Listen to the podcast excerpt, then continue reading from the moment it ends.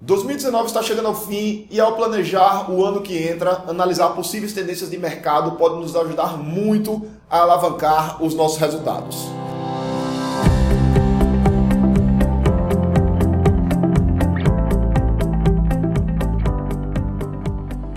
Diga aí, amigo, aqui é Felipe Pereira, seja muito bem-vindo ao Digcast número 203. Esse é o último Digcast de 2019 e nesse momento final do ano, a gente para para planejar o ano que vem e é importante entendermos algumas tendências de mercado. Por conta disso, eu separei algumas tendências que, na minha visão, vão ser muito fortes ano que vem. Primeira delas é o video marketing, ou seja, o marketing através de vídeos. Isso não é uma novidade por si só, a gente vem vivenciando isso aí ao longo dos últimos anos e eu acredito que isso vai continuar muito forte em 2020 tanto do ponto de vista de produção de conteúdo, ou seja, plataformas privilegiando conteúdos em vídeo, como também do ponto de vista de anúncios. Anúncios em vídeo sendo uma tendência muito forte, tanto anúncios no YouTube quanto anúncios no Face e no Insta. Sem falar das lives, que cresceram bastante esse ano e eu acredito que ano que vem elas vão continuar também com um resultado bastante expressivo, as transmissões ao vivo. O grande desafio é você se diferenciar da concorrência, porque em alguns horários, se você olhar lá no Insta, tem várias pessoas fazendo lives ao mesmo tempo. Então você precisa se diferenciar para que você tenha a atenção do seu público.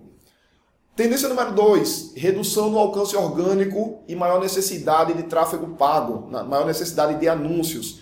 Isso também não é uma novidade, isso vai acontecendo ao longo dos últimos anos. Se a gente for analisar 2012, o Facebook ele passou por uma grande redução de alcance orgânico, ou seja, quando você postava um conteúdo, um grande percentual de pessoas visualizava aquele conteúdo e posteriormente menos pessoas passaram a visualizar. E esse ano agora, 2019, aconteceu uma redução bem forte no alcance também no Insta. Então, o alcance orgânico lá dos conteúdos no feed, ele houve uma queda, exigindo que as pessoas se reinventassem produzisse conteúdo com mais qualidade e também que fosse gerado uma necessidade de anúncios, de tráfego pago. Por falar em tráfego pago, eu tenho um treinamento, Face Ads e Insta Ads em ação, treinamento online, e vou até colocar o link aqui na descrição desse episódio, caso você queira aprender realmente a dominar as estratégias de anúncio nas redes sociais para realmente gerar resultados e vendas. Voltando aqui para as tendências, tendência número 3, o Instagram, ele segue muito forte, na minha visão, especialmente Stories e IGTV. Felipe, IGTV, IGTV é uma coisa que eles tentaram colocar para rodar e não pegou forte, não é verdade? É verdade, porém eu particularmente acredito que o Insta ele vai continuar investindo no IGTV, por quê? Porque quando a pessoa vai assistir um vídeo de 10 minutos no IGTV, ele passa 10 minutos dentro da plataforma. E se a gente for olhar que YouTube, por exemplo, é uma plataforma que as pessoas ficam muito tempo assistindo porque os conteúdos são longos, o Insta ele vai querer manter a retenção nele. O que ele já faz por meio das lives, ele também faz por meio dos stories e acredito que o IGTV vai ter uma força ainda em 2020 e acredito até que talvez o Insta faça alguma novidade para o IGTV ele aparecer ainda mais. Uma coisa legal dos stories é que ele mexe diretamente na nossa psicologia. Então, como ele só fica disponível por 24 horas e as lives também, acaba gerando interesse nas pessoas em assistirem. E isso faz com que essas mídias elas ganhem bastante atenção do público. Tendência número 4, TikTok. TikTok é uma rede social que não é uma rede social nova, mas é uma rede social que vem crescendo bastante, cresceu muito em 2019. E no meio do ano para cá, ele cresceu, teve mais downloads do que o Insta e do que o Face, ou seja, cresceu mais do que o Insta, inclusive. Não quer dizer que ele está mais forte do que o Insta, mas quer dizer que ele cresceu mais, ou seja, tem novos usuários entrando com mais força no TikTok do que no Insta. Isso é um fenômeno que aconteceu alguns anos atrás com o próprio Face lá no comecinho, muitos usuários novos entrando no Face, depois muitos usuários novos entrando no Snapchat, entrando no Insta.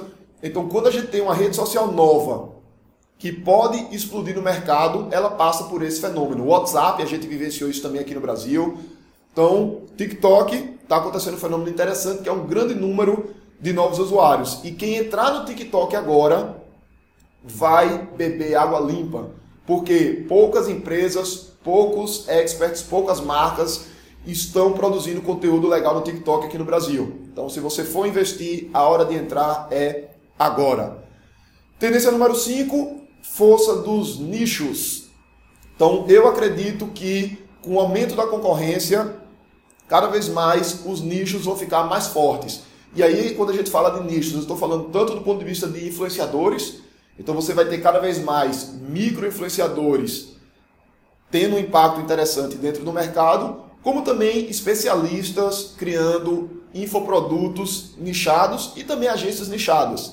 Tá? Agências de marketing digital especializadas em uma região específica, em um nicho específico, um segmento de mercado específico, ou em uma estratégia específica. Isso, inclusive, é um dos pilares que a gente trabalha lá no Revolução Digital, que é um programa que a gente tem para treinar agências, pessoas que querem faturar de 5 a 20 mil reais por mês com ajuda da internet, prestando serviço para outras empresas. Vou também deixar aqui na descrição do episódio um link para o Revolução Digital, caso você queira saber mais informações sobre esse programa.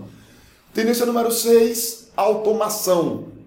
Então o mundo tem vivido um fenômeno forte de automação e ano que vem eu acredito que isso vai continuar bastante em voga. E aí nós temos a questão de automação no atendimento, com os chatbots, por exemplo. Temos automação na produção de conteúdo. Eu não sei se você sabe disso, mas existem hoje jornais online cujas notícias são produzidas por robôs.